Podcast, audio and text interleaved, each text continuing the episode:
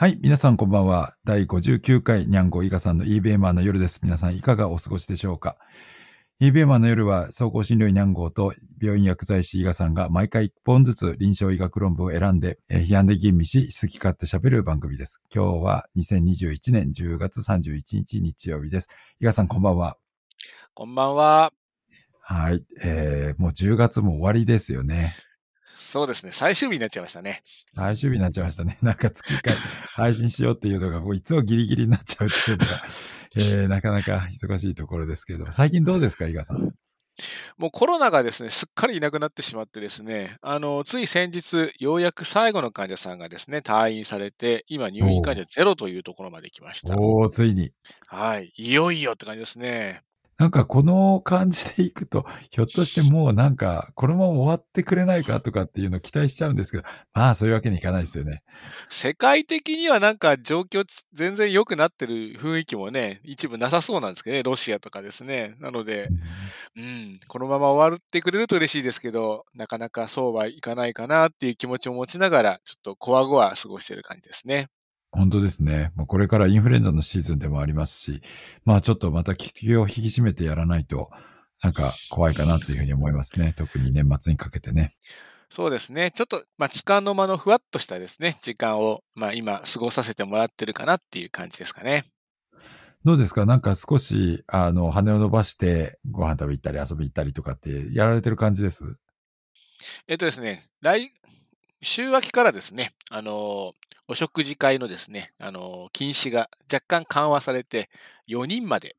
だったらいいですよっていう形の対応に、えー変わっていくっていうのが少し大きな進歩かもしれないですね。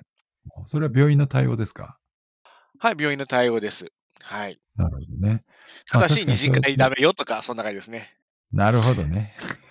やっぱり厳しいは厳しいんですね。そうですね。まあなんか、まあ、えっ、と、人によってはですね、じゃあ4人のグループ、しえー複数で行ってもいいのかとか、なんかわけわかんない質問がですね、来たりとかですね。ちょっとあの、そんなあの、えっ、と、隙間をか、うん、狙った対応しなくてもいいでしょって思うんですけども、まあいろいろみんなね、あの、今まで溜まってたものがね、やっぱりあるんでしょうね。まあ確かにね。あの、実際病院でも病棟って、この、今ずっと面会禁止になってるんですけれども、まあ、冷静に考えて、例えばまあにワクチン2回打ってて症状全くなくてっていう患者さん、患者さんの家族も、本当に面会禁止のままじゃないといけないのかっていうのは、ちょっと、あの、もやもやするところがあってですね、特に最近もターミナルの患者さんとかがいて、その患者さんのあの、面会に家族来られるんですけれども、やっぱり15分制限とかだったりですね、週に1回までとかっていうのを言わざるを得ないっていうところが、ちょっともう少し緩和してもいいんじゃないかなっていう気はしたりしますけれどもね。明確な根拠がね、誰も出せないので、ちょっと組織ポリシーどうするかを考えなきゃいけないところがすごく難しいですよね。本当ですね。しかも、あれですよね。一回制限を解除して、で、また増えてきて緊急事態宣言になると、また条件をきつくしてっていうふうにすると、まあ実際にこう面会来られる方も混乱してしまうっていうのあるし、説明する側も、あの、きちっとその病院の決めたルールっていうのを毎回フォローしきれないっていう場合もあると思うので、まあなかなかやっぱり簡単には変えられないっていうのはあるのかなっていう気はしますよね。ちょっと解除するのはね、勇気のいる、えーね、決め、取り決めにもなりますからね。本当ですね。もうちょっとやっぱり様子見ないとっていう感じなんでしょうか。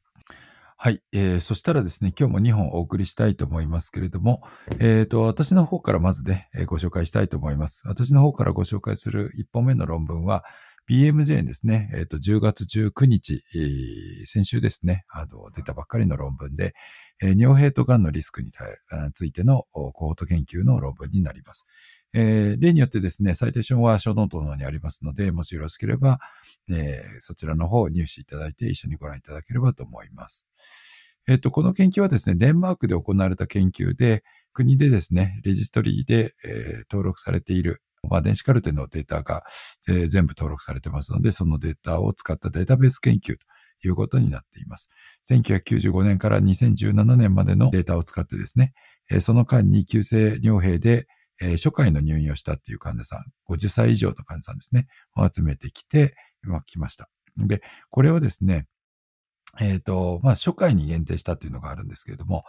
えー、2回目っていう方はですね、えっ、ー、と、前に何らかの診断があるっていうので、ピュアじゃないということから除外されているのと、あとはですね、えっ、ー、と、尿変の診断以前に癌と診断された患者さん、こういった方も除外をされています。またですね、え、急性尿変と診断される7日前以内ですね、え、手術を受けた患者さんも、まあ、手術後のエピソードというのがありますので、まあ、これも除外しているということになっています。それでですね、えっ、と、比較したのは、それ以外のですね、データベースに含まれている、え、患者さんの、まあ、癌の発生率、え、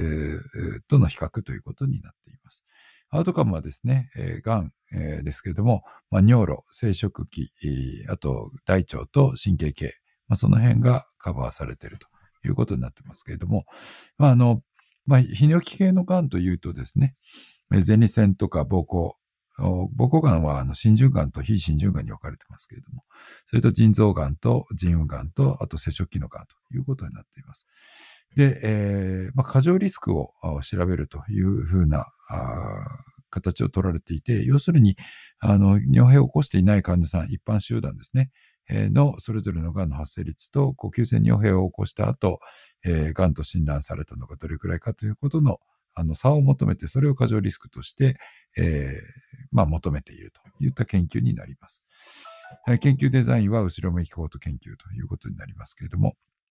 えっ、ー、と、次に批判的意味ですけれども、まず抽出バイアスに関しては、急性尿閉の、えー、患者さん、えー、初回の患者さんですね。これは前例抽出されていますので、サンプリンバイアスは特別はありません。マスキングに関してはですね、これ、尿閉があった後で、癌の診断をしているということなので、これはマスキングをしてアウトカムに測定するということは不可能です。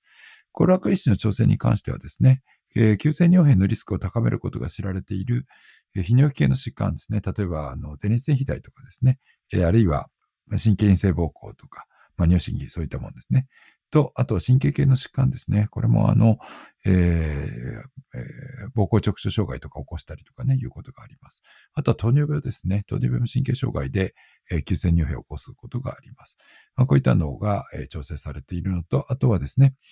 えー、変造疾患として、えー、カールソンコミュニティインデックスに含まれる19の末疾患がチェックされています。一つ以上あるものというのが、えー、把握されています。でですね、えっ、ー、と、この結果になりますけれども、まずですね、えー、ゼロ、えっ、ー、と、急性乳閉が起こってから0から3ヶ月未満と3ヶ月から12ヶ月未満と、あと1年から5年に分類してそれぞれ、えー、求めています。で、えっ、ー、と、急性尿閉の初診後の、えー、前立腺がんの絶対リスクは3ヶ月後に5.1%。で、1年後に6.7%、5年後に8.5%というふうに、まあ、前立腺がんが少しずつ増えてくるということになりますけれども、最初の3ヶ月間のですね、追跡期間の中では、この過剰症例というんですかね、前立腺がんが過剰に見つかったというのが、先人年あたり218件ということになっていました。で、さらにですね、3ヶ月から12ヶ月の間では、今度はもうちょっと少なくなりまして、1000人年あたり21人のえー、過剰症例が検出されました。で、12ヶ月を超えてくるとですね、これはもうほとんど、えっ、ー、と、ありませんで、まあ、えー、まあ、無視できるぐらいの過剰リスクということになっています。でですね、えっ、ー、と、尿路系の癌の過剰リスクに関しては、3ヶ月だと先人年中56例と、これ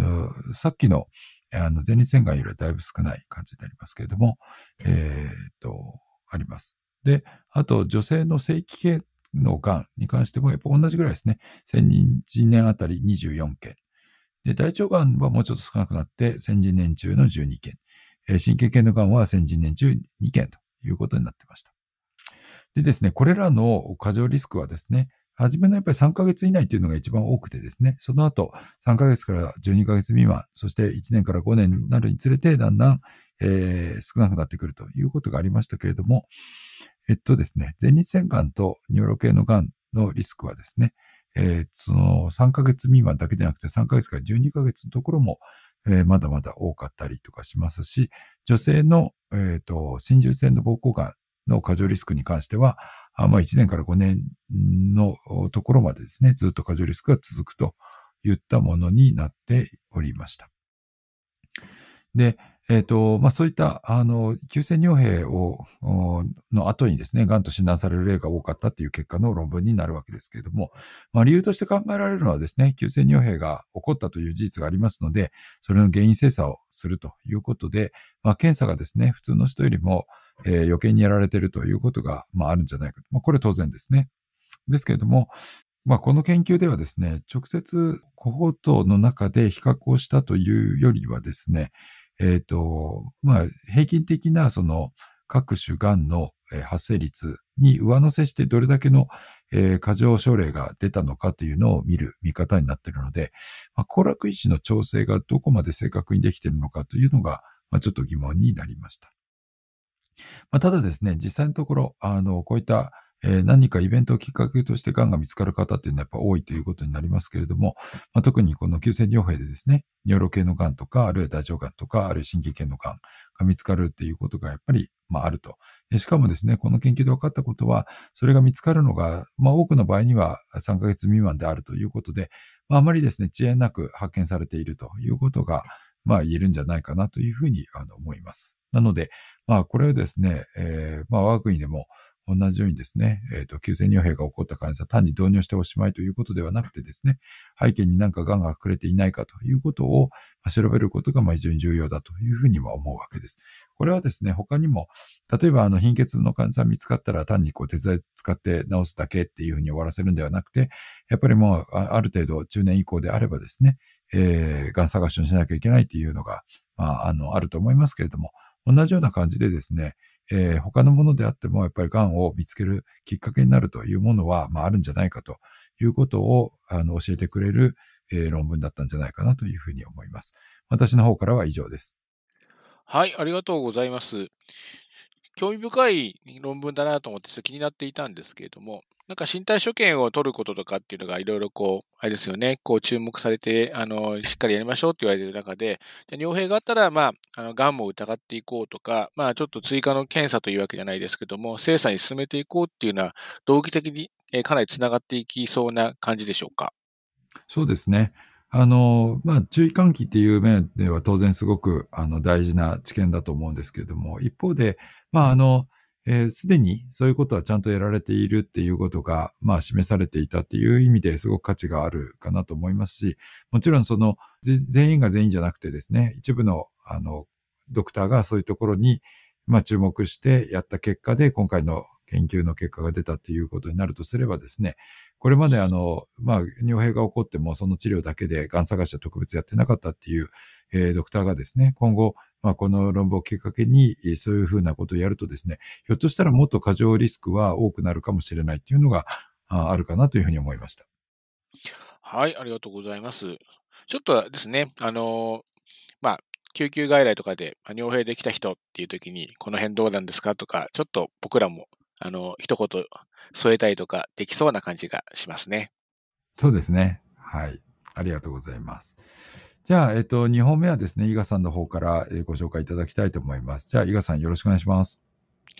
はい、よろしくお願いいたします。えー、今日私が紹介する論文は、えー、BMJ で9月9日に公開された研究になります。ちょっと時間が経過していますが、とても大切な議論かと思いますので取り上げていきます。えー、こちらはですね、カナダのクイーンズ大学のギャワリさんによるですね、えー、まあ、迅速承認、あ、そう、えっ、ー、と、された抗がん剤が、まあ、承認後の臨床研究などで、まあ、ネガティブな結果となった際に、その後どのように取り扱われたかについて、まあ、調査した研究になっています。まあ、後ろ向きの観察研究というふうにされています。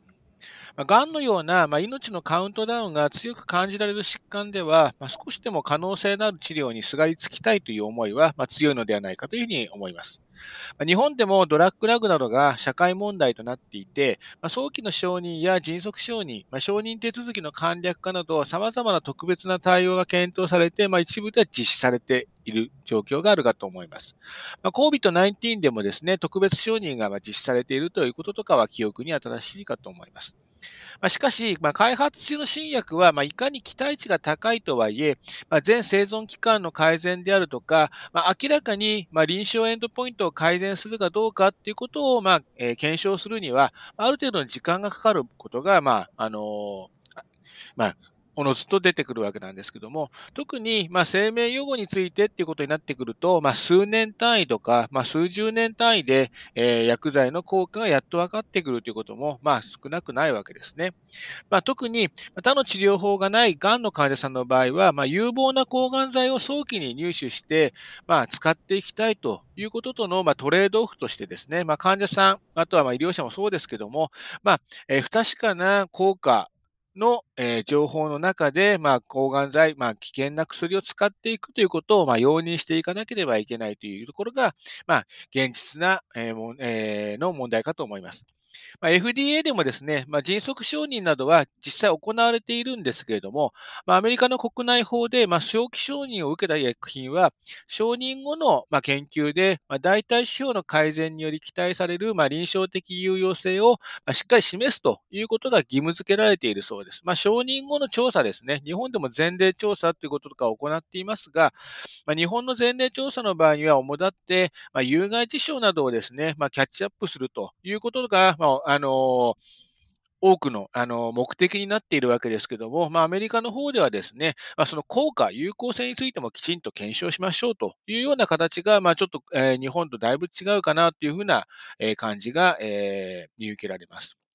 で、まあ、これまでですね、まあ、えー、迅速承認を受けた医薬品について、まあ、承認後の臨床試験が行われた上で、その臨床的有用性が確認できなかった、もしくは否定された場合にですね、まあ、えっ、と、規制当局からどのような措置が取られているのかということをですね、まあ、しっかり調べられた先行研究はこれまでにあまりなかったということだそうです。なので、本研究では、承認後の臨床研究、臨床試験で、えー、主要評価項目の改善が見られなかった抗がん剤が、まあ、承認上どういうような影響を受けたかということをまあ調べた。また、えー、ガイドラインでの推奨にどの程度影響したかということとかについて、まあ、今回調べたという研究です。調査方法なんですが、FDA の、まあ、ドラッグスというですね、データベースを用いて、まあ、この、えー、プログラムの開始からですね、えー、2020年の12月までにですね、早期承認、まあ、迅速承認されたすべての抗がん剤を提携、えー、系統的に検索したそうです。まあ、これに合わせて FDA のデータベースからですね、これらのですね、迅速承認を受けた、薬剤の、え、適適用症ですね、について、まあ、法令で定められた承認後にはどういうようなステータスであったか、えー、っと、例えば、えー、調査の進行中であるとか、保留とか遅延、終了とか言ってですね、まあ、そういったものとかのステータスを確認して、えー、分類しています。ま、続いて、FDA のデータベースに記載されている、ま、試験名とか、ま、そういったあの、その他のですね、まあ、の、ま、きっかけみたいなものとかを使ってですね、PubMed であるとか、Google スカラーなどを使ってですね、承認後に発表された試験というのを、えまあ、調査して、検索してます。まあ、結果が出せていないような研究もですね、プレリスリリースで発表されている場合があるということもあるので、まあ、Google ニュースであるとか、いったものとかも合わせて検索して、えー、FDA のデータベースと照合するなどしてですね、まあ、実際に、まあ、えっ、と、迅速承認された薬剤がきちんと、まあ、試験が行われているのか、その試験結果はどういう状況なんだろうかということについて確認したということだそうです。また、えー、クリニカルトライアルズ、えー、ガバメントですかね。あのートライアルのレジストリーなどもですね、調べて、まあ、それを付け合わせているといったこととかをしています。で、え、今回の、え、調査では、え、当初は、え迅速承認を受けたけども、承認後の、まあ、臨床試験で、まあ、主要評価項目の改善が見られなかった、あるいは、承認後の臨床試験が完了しなかったとか、実施されていないために、まあ、適用外となったとか、いったものとかですね、最終的にまあその有効性であるとか、まあ、利益、便益が確認できなかった抗がん剤をまあ調査対象としています。で、えー、主要評価項目として、あのサロゲートマーカーの改善が認められたけども、全生存期間の改善が認められないというような、まあちょっと相反するようなちょっと結果の場合にはですね、ちょっとコホートに含めていないということはあるそうです。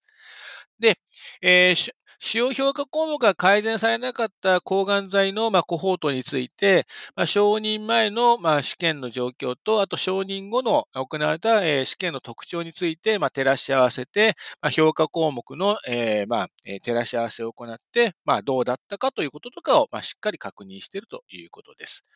で、結果の示し方なんですけども、あのー、まあ、えー、その承認薬が、まあ、承認、FDA に承認が取り消しされたのかとか、まあ、販売が取り消されたのかとか、あと、えー、適用症として、えー、ラベリングって言いますかね、あのまあ、明記されたものから、まあ、削除されているのかとか、いったようなこととかを確認しています。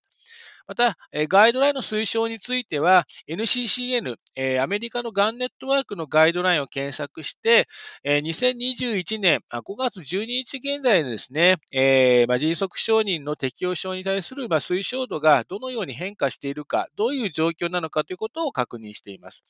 推奨度はカテゴリー1からですね、カテゴリー3まで、エビデンスレベルが高くて、推奨度が高いというものから、それがちょっと低いものまでということで、まあ、どのような段階になっているかということを確認しています。で、さて、結果ですけども、えー、当初はですね、まあ、迅速承認を受けたけども、最終的に、まあ、使用評価項目が、まあ、全生存期間であるとかが、あの、ダメだね、負けちゃったねとかね、あの、有効性が示せなかったといったものがですね、えー、16、で、試験自体が実施されなかったとか、まあ、完了しなかったために、まあ、承認が取り下げられたというものは2件ということで、まあ、10種類の抗がん剤のうちの、まあ、18種類の、えー、適用症というものが、まあ、今回調査の中から確認できたということだそうです。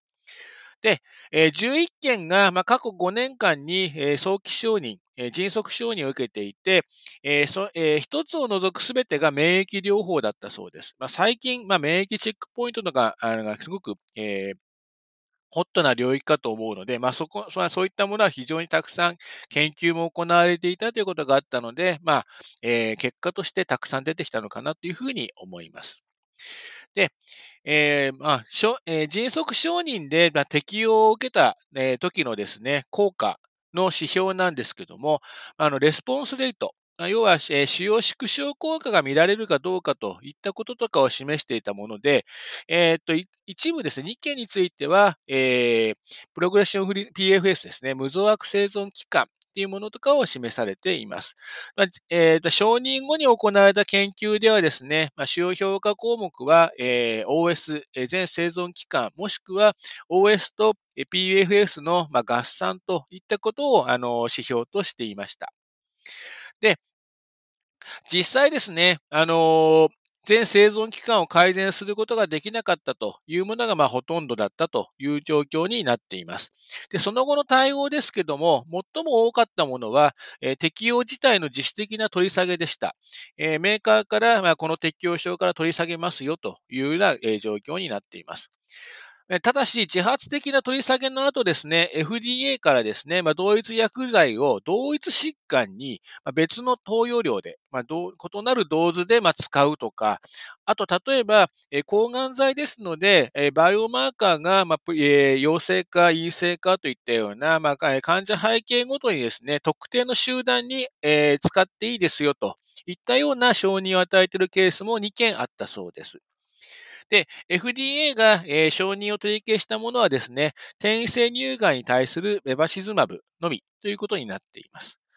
まあ、適用症が撤回された薬剤については、まあ、他の適用症がある。例えば、眼種が違うところでは、まだ、えーと、適用が残っているので、まあ、市場に残って売られ続けているといったことであるとか、あと、まあ、そもそもですね、あの、使われなくなって、まあ、需要がないということの、まあ、経済的な理由で市場から撤退したものというものもあって、まあ、それ以外のものについては、まあ、大体残っているということです。で、結局、18の医薬品のうち、えー、6つは、えー、否定的な結果というネガティブな結果でもかかわらず、まあ、医薬品のラベルに適用症が残っている、もしくは、えー、迅速承認から通常の承認に変更されているというような状況があるそうです。迅速承認から、まあ、取り下げや取り消し、まあえっとまあ、承認への変更であるとか、まあ、ある程度、えー、立ち位置が確定するまでの期間というのは、1.7年から11.5年ということで、中央基地はまあ3.9年と、まあ、結構な時間を要しているということになります。で、撤回された適用症のうちですね、えーえー適用症が消えるまでの期間については0.2年、25年から3.75年ことで、中央値は1.6年ということでした。で、ガイドラインの永久についてなんですけども、試験が、まあ、えー完了していないものであるとかについては除いて、14の、えー承認適用症の状況について調べています。NCCN ガイドラインでは、えー3例で、えー承認後の、研究が、ネガティブだったので、適用を取り下げた後に、薬剤の推奨を削除されているということになります。で、2例については、えー推奨のカテゴリーを 2A からカテゴリー3ということで、まあ、1段階下げたというもの。で、例えば、あと幹細胞がんにおける、ペンブロリズマブですね、えーキートルーダーはですね、カテゴリー 2B の推奨として、まだ NCCN に残っているという状況もあるそうです。で、その他の7件については改善が見られなかったといいますか、えーと、臨床試験で、まあ、いい結果が出なかったのに、えー推奨カテゴリーが 2A、2番目に高いレベルのまま推奨が残っているということもあると。で、えーと、まあ、FDA のみならずですね、EMA ですね。今の方での承認についても確認取っているんですけども、まあ、おおむね FDA と一致しているんですが、そもそも、えー承認されていないとかいうものとかもあるので、多少のズレは、えーあったようです。で、えーまあ、論文の結びとしてはですね、まあ、当初承認を受けた18種類の抗がん剤のうち6種類は承認後の臨床試験で、まあ、評価項目が、まあ改善されてない、良くなかったにもかかわらず、えー適用症が、まあ、医薬品のラベルといいますか、適用症として残り、まあ、臨床ガイドラインでも、えー推奨されている適用症を保っているという状況があると。いうことがあります。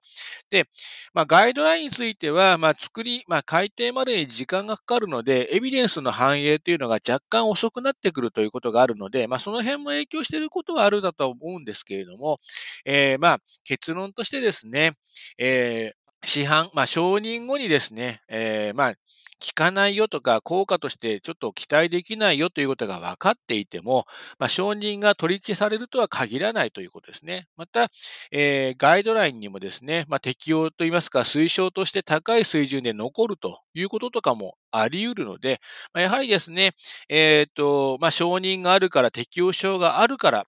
であるとか、まあ、ガイドラインで推奨されているからといったことだけで、まあ、治療薬であるとかを選択するというのは、まあ、いささか、まあ、患者さんにとっては、まあ、不利益を生じてしまうということもあり得るので、まあ、やはり最新のエビデンスにまあしっかり、えー確認しながら、えー個々の患者さんへの適用というものをしっかり考えていく、まあ、EBM の原点をですね、しっかり、えー保つことが大事なのかなということを改めて実感させられるような、まあ、そんな研究でした。以上です。